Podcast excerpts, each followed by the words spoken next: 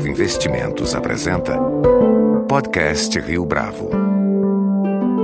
Este é o podcast Rio Bravo, eu sou Geraldo Samor. Nosso convidado de hoje é um economista que sempre fala o que pensa e pensa muito sobre aquilo que fala.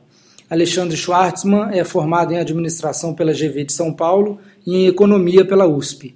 É doutor em economia pela Universidade da Califórnia, Berkeley, e foi diretor de assuntos internacionais do Banco Central entre 2003 e 2006. Antes de trabalhar no BC, ele foi economista-chefe para a América Latina do ABN AMRO, do Santander Brasil, da BBA Corretora e do Indosuez. Além de publicar uma coluna semanal no Valor Econômico, Alexandre Schwartzman também é o autor do blog A Mão Visível, onde pode ser lido diariamente. Alexandre, um prazer tê-lo conosco. A crise financeira de 2008 colocou a profissão de economista num momento bastante delicado. Né? Muitas verdades econômicas, entre aspas, parecem ter sido jogadas pela janela fora e as autoridades tiveram que improvisar. Que convicções restaram à profissão de economista nos dias de hoje? Eu acho que algumas delas restaram. Eu acho que muitas das coisas que foram supostamente jogadas fora assim, é, equivale ao proverbial jogar né, o bebê junto com a água do banho. Uh, por exemplo, toda a questão associada a metas para inflação, quer dizer, muita gente acusou os bancos centrais de só, se preocuparem com metas, isso praticamente não é verdade no caso do Brasil, onde havia também uma preocupação maior com a questão uh, prudencial, tanto é que os bancos brasileiros, de maneira geral, enfrentaram bem isso. Né? E uh, eu acho que, eu falar, em grandes linhas, eu diria que o, o principal sobreviveu. O que ficou claro é o seguinte: acho que não dá para deixar de fato uma liberalização financeira da forma como foi feita à época, né, um, um, por uma falha muito grave de regulação, supervisão, etc. Isso daí acho que é a lição que ficou da crise. Né? Mas, ah, assim, uh, quanto ao resto, uh, não permitir descontrole fiscal é, é, muito claro. Os países que tiveram um problema como esse hoje estão enfrentando dificuldades né, também muito clara a importância de preservar a flexibilidade, taxas de câmbio, etc., que foram um papel, um papel importante na recuperação da crise. O Brasil tem hoje um problema de inflação e essa inflação de serviços alta que está aí está ameaçando os ganhos reais de salário que o trabalhador teve nos últimos anos? A gente tem um problema inflacionário, sim. Esse problema inflacionário tem razões no próprio mercado de trabalho. A gente tem um mercado de trabalho que o, ultimamente, né, era coisa de dois anos para cá, enfrenta uh, níveis reduzidos de desemprego. Uh, obviamente ninguém sabe exatamente qual que é a taxa natural de desemprego no Brasil, mas as indicações são de que a gente já passou esse nível. Dizer, o ritmo de crescimento de salários vem sendo muito além de qualquer coisa que seria uh, razoável pensar de produtividade. Isso, obviamente, tem um impacto no sentido de elevar custos que se manifesta em inflação de serviços, justamente porque o serviço não tem concorrência internacional. Então, o aumento de custo, desde que tenha demanda, vai ser repassado, e é o que a gente observa. Isso é mais difícil no setor industrial, porque tem alguma concorrência internacional. Então, o, inclusive, não é só o fato da inflação estar tá alta, mas o padrão que a gente tem observado, a inflação de serviços superior à inflação de bens, é uma indicação de que o problema está de fato no mercado de trabalho. Agora, isso vai corroer o, os salários reais? Em alguma medida, sim. Mas a verdade é a seguinte: como o mercado de trabalho está apertado, o que acontece é que os salários, pelo menos nesse momento, a tendência é que uh, subiu a inflação, é corroído, ele vai subir mais lá na frente. Então, na verdade, tem uma dinâmica complicada do ponto de vista de inflação que está ligada exatamente a esse desenvolvimento. Por isso que essa, essa inflação mais alta não é necessariamente uma inflação estável.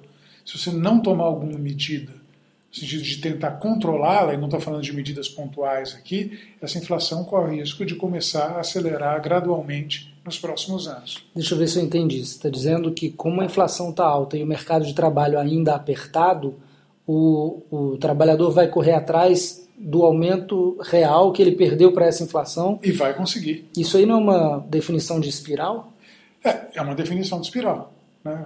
Por quê? Mas por que isso acontece? Isso acontece porque o Banco Central resolveu ficar de lado. Quer dizer, é, é uma dinâmica não totalmente distinta do que a gente observou é, em processos inflacionários nos países desenvolvidos ali no final dos anos 60 até mais ou menos no final dos anos 70. A gente observou exatamente isso. Né? Mercado de trabalho aquecido, aumentos salariais uh, ocorrendo, né, repondo a inflação passada, mas as empresas repassando e os bancos centrais uh, correndo atrás, dizer, sem fazer uh, sem tomar medidas proativas do ponto de vista de política monetária. Até então isso leva a uma situação de inflação alta. Uhum. Aí, em algum momento, alguém tem que fazer alguma coisa drástica para evitar. Nos Estados Unidos, a gente conhece a experiência, foi quando o Paul Volcker né, resolveu que ia lidar com o problema, lidou, obviamente causou uma recessão profunda nos Estados Unidos. Estamos falando de uma coisa, não foi uma brincadeira, foi a recessão mais grave que a gente viu na economia americana até uh, acontecer o, essa última recessão ligada à crise financeira. O, o, aumento do desemprego foi parecido com o que a gente observou, viu o desemprego chegando ali próximo da casa de 9, 10% à época. Agora foi um pouquinho mais alto, mas não tão mais alto assim, que foi um mecanismo que ele teve que fazer para controlar um processo inflacionário. Na época estava com inflação rodando a 14, 15%. Não estamos lá ainda. Mas assim, se o Banco Central não fizer nada a respeito agora, lá na frente ele vai ter que tomar medidas mais drásticas. Falando ainda de mercado de trabalho, nas últimas ondas de turbulência global, o nível de emprego no Brasil se mostrou muito resiliente. Né? Eu li outro dia você falando no seu blog sobre como o Brasil está em pleno emprego. A estrutura do mercado de trabalho se modificou com o ganho real de renda dos últimos anos? Acho que teve alguma alteração estrutural no mercado de trabalho, mas acho que mais ligada à questão da construção civil, né, uh, que trouxe uma novidade para o caso brasileiro. A gente sempre teve problemas de achar mão de obra qualificada no Brasil por motivos óbvios. A qualidade da educação é muito ruim, né, então você tem né, sempre falta de gente mais qualificada. Acho que aconteceu foi que, em cima de reformas, ah, aliás, boas reformas que foram adotadas ali em meados da década passada, a gente observou de fato um boom de construção civil, que é um setor que emprega muito e, em particular, emprega mão de obra pouco qualificada. Acho que ele contribuiu no sentido de uh, reduzir a taxa de desemprego, né, e agora a gente está observando um fenômeno novo no Brasil, que é falta de mão de obra não qualificada. Isso acho que é a grande novidade que a gente observa do ponto de vista de mercado de trabalho. Agora, eu já ouvi é, a evidência empírica de empresários, por exemplo, dizendo que quando é, houve a crise de 2008, logo em seguida, é, eles não queriam demitir porque você tem o custo da demissão, né, e depois eles tinham medo de que se a economia reacelerasse logo em seguida, teria um problema para encontrar mão de obra. Nesse sentido, é, houve uma mudança estrutural no mercado? Eu acho que a gente, não sei se não chamaria isso de mudança estrutural. Agora, que tem uma chance boa desse fenômeno estar se repetindo em alguma medida hoje, acho que é óbvio. Inclusive pela, pela questão da mão de obra qualificada. Pensa do ponto de vista do industrial que contratou uma pessoa, treinou, etc. Não é fácil encontrar alguém nesse, com esse grau de qualificação hoje. Mandando embora uh, esse indivíduo, esse trabalhador, você pode ter dificuldades de conseguir no futuro. Então, acho que existe, num certo grau, o fenômeno que chamam de entesouramento de trabalho. Uhum. Então, uh, uh, o sujeito que está ali está empregado, ele não está trabalhando integralmente, etc., mas uh, ele não foi mandado embora. Isso ajuda a explicar, por exemplo, um, um fenômeno que parece difícil de explicar, que é uma queda absoluta da produtividade do trabalho. Quer dizer, concretamente, o, o, emprego no ano passado cresceu mais do que 2%, o produto deve ter crescido menos do que 1%. Se for tomar literalmente isso, né, é uma evidência de queda de produtividade. Eu tenho dificuldade em acreditar que há queda absoluta de produtividade. Eu acho dizer, que a produtividade não cresce muito no Brasil, seria inclusive o Brasil tivesse uma desaceleração no crescimento, ou seja, produtividade crescesse, mas crescesse menos. Agora, queda eu acho difícil. Então, uh, quando eu olho para as medidas de produtividade assim, ao pé da letra, uh, eu vou sempre com o pé atrás. Eu tento olhar, e não sou o único a fazer isso, olhar para as tendências, ver o que está acontecendo. Então, uh, a produtividade no Brasil parece estar crescendo muito devagarzinho, mas não parece estar. Eu não acredito na, que ela esteja de fato caindo em termos absolutos. Vamos falar de câmbio. O governo parece estar usando o câmbio como instrumento de controle da inflação. O, quais os riscos dessa estratégia, já que em economia né, a solução de um problema geralmente cria outros dois? Ah, na verdade, a solução do problema cria outros dois quando falta uma estrutura uh, consistente de política econômica, em que você tenha é, como todo mundo sabe, o mesmo número de objetivos e instrumentos. O problema é o seguinte: nós temos muitos objetivos e poucos instrumentos. Então, no caso do câmbio, né, há um conflito que é óbvio. O ministro da Fazenda diz: não, a gente vai manter o câmbio. O câmbio flutua desde que flutua em patamares que eu considere adequados à produção industrial. Quer dizer, ele flutua, mas não flutua. É uma coisa que só podia sair da cabeça do ministro da Fazenda. Né? Agora, é uma síndrome de cobertor curto. Se você for tentar segurar a inflação via câmbio, você obviamente vai descobrir né, a cabeça, que é a produção industrial. Se for produzir, dizer, aquecer a cabeça da produção industrial, vai deixar fora os pés da inflação. Então, obviamente, é muito objetivo um instrumento só, você tem essa maluquice que é vende câmbio num dia, compra câmbio no outro, ninguém sabe muito bem o que faz, e no final da história o câmbio fica ali em torno de dois reais. Agora, não me parece o melhor instrumento para controlar câmbio. Eu detesto ter controlar a inflação. Controlar a inflação, perdão. Eu detesto ter que controlar, concordar com o ministro da Fazenda, mas ele diz que o instrumento é juro. Até aí nós concordamos. Ele só fala isso agora porque ele não acredita que o Banco Central vá subir juro. Né? Ah, agora, o instrumento de fato, para, por excelência de, de controlar a inflação, é juro. Se o Banco Central está usando o câmbio, é porque ele de alguma forma se sente constrangido na utilização do instrumento clássico de política monetária. Então, tem muita conversa sobre se o Banco Central vai ou não alterar a sua postura de política monetária agora. Toda a comunicação do Banco Central a esse respeito, né, uh, inclusive muito recentemente, né, o, uh, o Tom Bini foi lá e reafirmou, não, o que nós falamos na última, na última ata permanece válido.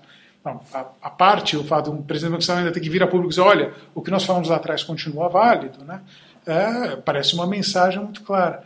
Agora, em outras circunstâncias, eu levaria mais a sério a comunicação do Banco Central. Alexandre, uma alta dos juros hoje, digamos de, de 100 pontos base, teria mais efeito de alterar a psicologia do mercado hoje, eh, afetar as expectativas em relação à inflação, ou realmente de afetar preços relativos? Olha, eu acho que nenhuma coisa nem outra. Na boa, se, se for fazer um aumento de um ponto percentual na taxa, isso não vai fazer cócega na inflação né? a, inflação está tá caminhando para ficar alguma coisa como um ponto e meio acima da meta. E ficando um ponto e meio acima da meta, você precisa fazer mais do que isso para trazer a inflação para baixo. A gente está com uma taxa de juros real na casa de menos de 2%, entre 1,5% e 2%. Então, acho que você vai ter que fazer muito mais do que isso. Então, eu desconfio que se for fazer um aumento desse, o que a gente vai observar é o pior dos mundos. Né? Quer dizer, você faz, não faz o suficiente, você não faz cócega no, no, na alteração de preços relativos, não faz cócega no mercado de trabalho. Né? O efeito vai ser muito pequeno. E do ponto de vista de expectativa, falar, se o teu orçamento é 100 pontos percentuais, claramente você não tem munição suficiente para lidar com esse problema inflacionário. Então, é pior do ponto de vista de expectativa. Então, assim, o Banco Central, se for entrar nessa questão de, de subir juro para controlar a inflação, ele vai ter que fazer muito mais do que um ponto percentual, é, vai ter que ter um orçamento e vai ter que agir muito rápido. Quer dizer, se ele começar a fazer esse negócio de 25 em 25, o mercado vai rir na cara dele. Ele vai ter que vir com uma coisa bem mais agressiva para as pessoas olharem e falar: opa, esses caras estão realmente sérios. Eu vou falar da, da experiência de alguém que enfrentou de alguma forma essa dificuldade. Lá nós, em 2004, começamos um processo de aperto monetário né, eh, que estava sendo permanentemente bombardeado pelo executivo. Cada vez que a gente subia a taxa de juros, a gente estava subindo meio ponto, taxa de juros, sempre vinha alguém do governo dizer, olha, é a última. E obviamente o mercado interpretava isso como um sinal de um Banco Central manietado, não não melhorava as expectativas, elas continuavam piorando, e a gente tinha que fazer mais na reunião seguinte. Então a gente passou basicamente quatro meses, quatro reuniões, remando sem sair do lugar. Correndo atrás da retórica. Exato. Foi só quando a gente. Uh, só quando o mercado caiu em si, que o Banco Central estava preparado para ir até onde fosse necessário para trazer a inflação para a meta, que caiu a ficha, as expectativas começaram a mudar, mas isso a gente já está falando, já foi bem dentro de 2005 na verdade, não fosse a interferência do governo, aquele aperto monetário que nós fizemos de 2004 a 2005 poderia ter sido menor. Como a gente teve que lutar não só contra as expectativas, mas contra um executivo que minava as condições de trabalho do Banco Central, isso daí acabou gerando a necessidade de ter um esforço maior ainda. E, francamente, eu duvido que o Banco Central tenha bala na agulha hoje para fazer uh, o que é necessário do ponto de vista de política monetária. Bala política. Bala política. BNDES. O balanço do BNDES cresceu exponencialmente nos últimos anos. O banco trabalhou contraciclicamente para estimular a economia e também tem sido executor da política industrial do governo. O que eu não entendo é o seguinte: se o juro caiu a níveis históricos e os bancos privados estão sendo forçados a dar crédito e cada vez mais de longo prazo, por que, é que o empresário não pode se financiar no mercado? Essa é a pergunta que todo mundo quer saber. É, por que existe uma falha de mercado no Brasil? É, existe uma falha de mercado que está ligada muitos anos à ausência de crédito de longo prazo, que eu acredito teve fundamentalmente ligado ao fato de que a gente passou por uma hiperinflação muito longa, uma inflação alta por um período uh, muito extenso, então, obviamente, isso matou os mecanismos de crédito de longo, de longo prazo, e mesmo quando a economia estabilizou, a gente ainda continua com uma situação delicada do ponto de vista inflacionário. Então, a gente saiu de uma situação na qual não tinha crédito de longo prazo, então o BNDES entrou aí para cumprir a função de dar crédito de longo prazo. Uh, e executou essa função, etc. Uh, ah, o que aconteceu nos últimos anos, uma alteração, eu diria, na própria função do BNDES. Uh, ele deixou de ser simplesmente o executor o corretor de uma falha de mercado, que era a ausência de crédito a longo prazo. Ele passa a operar um subsídio gigantesco, porque afinal de contas é a diferença entre a taxa, a TJLP, que é a taxa base do empréstimo BNDES, e o custo da dívida pública, essa diferença é um subsídio, então ele passa a operar subsídio, ele passa a determinar quais são os campeões nacionais. Então existe um mecanismo no qual você elege a priori setores que, em tese, são setores que o governo, por algum motivo, alguma iluminação, acredita ser o setor que merece subsídio. Né? E é, virou né, um um pouco um instrumento contracíclico, mas isso foi verdade em 2008, 2009. Né? A partir de então, a economia vinha crescendo e o BNDES vinha aumentando seu balanço. Aumentou uma barbaridade em 2009 e 2010, quando a economia já vinha numa trajetória de recuperação. Então não é mais um mecanismo contracíclico, eu acho que ele é um mecanismo de fato de política industrial, um mecanismo de poder. Né? E com consequências que eu acho que são graves do ponto de vista, primeiro, do desenvolvimento do mercado de capitais de longo prazo. Porque cá entre nós, se eu sou acionista de uma empresa e vejo o, o diretor financeiro da minha empresa indo ao mercado buscar recursos quando ele tem a possibilidade, eu, eu, obviamente, como acionista, não quero. Eu quero que ele vá pegar dinheiro subsidiado no BNDES. Então, matou o mercado de capitais de longo prazo. Hoje, o BNDES, de fato, expulsa qualquer tentativa de você desenvolver um mercado de capitais de longo prazo no, no país, né? porque não tem como competir com um juro subsidiado. Né? E, obviamente, isso também, eu acredito, tem implicações para a potência da política monetária no Brasil. Por exemplo, o fato de você ter uma fonte enorme de crédito a taxas de juros muito inferiores no mercado obriga, do ponto de vista do gestor de política monetária, a ter taxa de juros muito mais alta do que seria necessário na ausência desse subsídio. Então, eu acho que o BNDES, por um lado, está matando o mercado de crédito de longo prazo, né? praticamente vai sobrar ele, porque ninguém tem condição de competir. E, do ponto de vista de política monetária, a taxa de juros neutra no Brasil é muito mais alta, porque, de fato, existe um mecanismo de crédito subsidiado, principalmente pelo BNDES e pelas outras formas de crédito direcionado. Agora, Alexandre, esse BNDES hiperativo, ele também não contribui, de certa forma, para a concentração de riqueza no país? Não seria, não seria de certa forma, melhor... É, a, o governo frequentemente, os governos do PT são criticados frequentemente por programas de transferência de renda. Mas não seria até mais justo, do ponto de vista de um partido de esquerda, usar mais desse dinheiro para transferir renda do que para é, criar subsídio para a grande empresa? Eu, eu sou muito fã do Bolsa Família, eu acho que é um tremendo programa. Né? Acho que poderia ser melhorado. A questão da condicionalidade, na questão da educação, podia ser de fato observada mais rigorosamente, mas eu não vejo o Bolsa Família em si como um problema. Aliás, eu acho que ele é muito mais uma solução do que um problema. Agora, o Bolsa Empresário via BNDES é muito maior. Né? Então, se fosse para fazer transferência de renda, eu realmente preferia que fosse uma transferência de renda para os pobres, não para o pessoal que já tem dinheiro e fica monumentalmente mais rico porque consegue acessar o BNDES. Mas isso pode ser só inveja minha, porque de fato o que eu queria era eu tomar dinheiro do BNDES.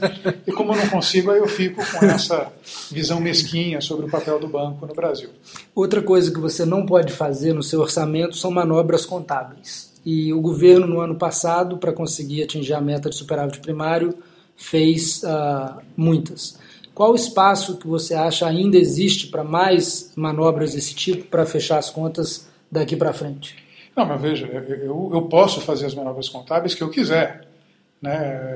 Eu, eu posso, inclusive, por exemplo, pegar dinheiro, emprestar para o meu filho, receber dele de volta e contabilizar como receita. Poder, só a dificuldade vai ser pagar as contas com isso.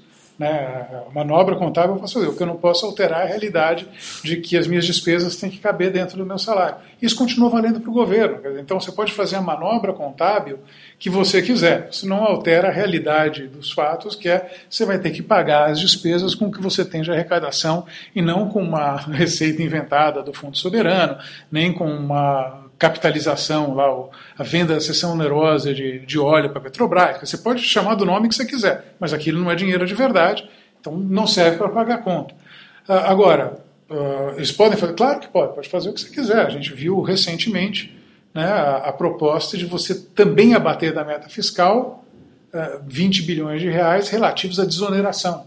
Né, mais os 45 relativos ao paquete. É o seguinte, a meta fiscal deixou de ter qualquer sentido ela virou um, basicamente uma, uma, um formulário burocrático. Você vai lá e fala, não, é, realmente minha meta era isso, mas agora pela regulação XYZ eu posso deduzir aquilo, pela regulação WKR eu posso deduzir aquilo outro, e eu chego num resultado qualquer lá que não tem o menor significado econômico. Economicamente, o que acontece? O governo não para de gastar. E gasta mal. Dizer, o, o gasto do governo vem crescendo, do ponto de vista uh, real, ou como proporção do PIB, de uma forma praticamente ininterrupta nos últimos 18 anos. E está com toda a indicação que vai continuar crescendo. E esse problema não é endereçado. E não é um gasto de alta qualidade, porque o investimento do governo segue caindo. Você pode pegar um pedaço do minha, pegar minha casa, minha vida e jogar no gasto contábil, continua não virando gasto em infraestrutura. Então a gente tem uma situação paradoxal em que o gasto do governo aumenta uma barbaridade e o investimento estrito senso do governo cai e tem falhas na infraestrutura, tem dificuldades em basicamente promover o crescimento por conta disso. Então, enquanto esse assunto não for endereçado, você pode fazer contabilidade criativa que você quiser. Não muda uma vírgula a natureza do problema. Agora, há 10 anos atrás, ou talvez no primeiro governo Lula, havia muita tensão ansiedade quanto à capacidade do governo de cumprir as metas. O, às vezes a bolsa caía, o dólar subia, os juros abriam, os agentes reagiam muito uh, de perto a, a, essa questão. Hoje, uh, não parece que isso está tão uh, presente. Você acha que a gente vive uma nova normalidade em que essa eh, questão perdeu a importância do ponto de vista do mercado financeiro? Ou é uma questão de tempo até que essas fragilidades venham cobrar o seu preço? essas fragilidades são importantes, mas uh, nós não estamos contemplando a possibilidade disso, pelo menos aí a curto ou mesmo a médio prazo, virar uma crise de grandes proporções. Tá? Então, uh, eu sou muito crítico da política fiscal, por exemplo, todos os motivos que eu falei. Agora, concretamente, qual que é a chance da gente entrar numa espiral de dívida pública que leve a dívida pública à insustentabilidade. É baixa. É baixa. Meu problema com a política fiscal não é a questão de sustentabilidade da dívida. Eu acho que esse, essa questão foi superada. Né? Meu problema de política fiscal é até que ponto ela ajuda o país na questão de inflação, e ela não ajuda, porque obviamente é uma pressão de demanda persistente, por um lado, até quando ela ajuda na questão do crescimento. Ela não ajuda porque o investimento em infraestrutura é baixo, porque tem um fenômeno de de crowding out, né, um fenômeno de competição por recursos escassos com investimento, quer dizer, o, o, governo no Brasil gasta muito, isso, a contrapartida disso é um investimento privado baixo, e finalmente tem a questão que para financiar essa festa do governo, a gente convive com uma carga tributária que não é só extremamente elevada para um país da nossa renda per capita, mas ela é principalmente caótica. O Brasil continua sendo um país onde é muito complicado, é muito difícil a tarefa de pagar impostos. O Brasil continua sendo campeão uh, em termos de tempo útil dedicado à tarefa de pagar impostos, lá nos rankings do, do, do Doing Business do Banco Mundial, o Brasil ainda é o primeiro nesse quesito. Então, o problema de política fiscal é um problema que ele atrapalha o crescimento e atrapalha a inflação. Então, mas isso daí, quer dizer, a partir do momento que a pessoa incorpora isso, fala, bom, então não vou esperar que o Brasil cresça muito e vou esperar que a inflação seja alta. Então, enfim, isso aí está tá dentro dessa nova normalidade. Agora, ninguém hoje, acho que pode esperar, nem eu espero, que você vá desembocar no caminho, que você vá para uma espiral dívida PIB, vai, aí seria uma, um jogo completamente diferente. Mas a gente superou, ainda no comecinho do governo Lula, isso não estava totalmente superado. Isso a gente superou ali por volta de 2003, 2004, 2005, por ali, né, uh, isso daí acho que ficou, esse problema foi razoavelmente endereçado, então não tem mais essa preocupação. A gente vai ter que fazer muita coisa errada para isso daí voltar a ser uma, uma ordem do dia e o mercado ficar mais nervoso. Agora, você mencionou a carga fiscal. Qual a sua avaliação das desonerações feitas pelo governo? Mas antes de você responder, eu queria ler um comentário feito no teu blog por um leitor. Ele falou, ele escreveu, é, temos a âncora nos preços administrados que será levada até quando der. Teremos mais desonerações. Tudo bem sujo, focado no curto prazo e ineficiente como o governo gosta. Se a Dilma tivesse topete mesmo, iria promover desonerações, cesta básica, tarifas, combustíveis, associadas ao aumento no imposto de renda pessoa física. O IPCA viria para o número chileno, podendo extinguir o IGPM e outras indexações. Seria coisa de cara macho mesmo. Fecha aspas. Não, acho que foi um comentário, eu lembro desse comentário, acho que é, acho que é um bom comentário. o que, que, seria uma estrutura tributária melhor uh, no Brasil? Eu, eu acho que seria, de fato, é tributar mais o consumo, menos a renda. É, existe certo consenso, aliás, um consenso bastante forte na profissão, independente da posição política de, uh, de economistas, que tributos sobre o consumo são mais interessantes do que tributos sobre a renda, porque justamente eles incentivam, entre outras coisas, a poupança, não desestimulam o esforço, não desestimulam o investimento. Então, obviamente, seria um caminho para a gente perseguir. Agora, a desoneração no Brasil, uh, eu acho que, bom, além da gente estar tá indo dizer, na direção contrária do que seria isso, né? A gente está, na verdade, estimulando o consumo e mantendo uma tributação uh, sobre a renda. Uh, primeiro, ela, ela não é horizontal, ela, de novo, tem a questão de ser por setores escolhidos. Né? Então, tem muito de política industrial aí. Então, eu, eu preferi uma abordagem mais horizontal do que uma, uma abordagem de escolha de vencedores. Mas acho que o principal nessa história talvez não seja nem isso, é, é que isso daí adiciona a questão de complexidade da carga. Quer dizer, o, o problema hoje da estrutura tributária no Brasil a, a, não é nem tanto que ela é tão alta. A gente não vai escapar da carga tributária no Brasil ser alta porque a gente gasta muito. Então, uh, tem que qualquer, qualquer economista tem que reconhecer isso. Gasta muito, você não pode instantaneamente baixar a carga tributária no Brasil, senão aí a gente passa a ter um problema de solvência. Porque não, não, essa história, de, essa estratégia de vamos starve the beast, vamos né, controlar o gasto cortando o imposto, infelizmente não funciona. Você vai continuar tendo gasto e vai aumentar a dívida. Mas o fundamental para mim na questão tributária é reduzir a complexidade da carga. Quer dizer, e, e, é meio óbvio por caminho a gente tem que ir. É ICMS, são os impostos sobre valor adicionado. Né, que no Brasil uh, a gente tem, na verdade, uh, 27 diferentes legislações de valor adicionado, talvez um pouco mais, porque agora PIS e COFINS também são valor adicionado e a gente também tem o IPI. Então, muita coisa uh, aí acaba gerando a complexidade extraordinária que, de fato, acho que é um problema.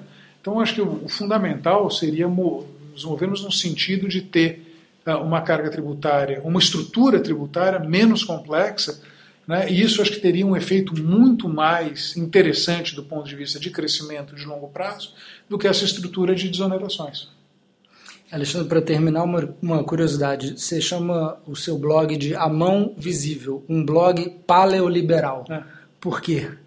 Ah, faz parte do, do meu senso de humor uh, peculiar, né? O, paleoliberal? Paleoliberal. Paleo é o oposto de neo, né? Eu acho isso neoliberalismo, neoliberalismo é uma bobagem de esquerda, óbvio, né? Uh, então foi uma coisa que é o oposto do neoliberalismo, que é o paleoliberalismo, o liberalismo à moda antiga. Mas é basicamente uma piada sem graça minha. Alexandre Schwarzman, muito obrigado pela sua participação. Com edição de Leonardo Testa, esse foi mais um podcast Rio Bravo. Se você tem dúvidas, sugestões ou comentários, mande um e-mail para podcast@riobravo.com.br.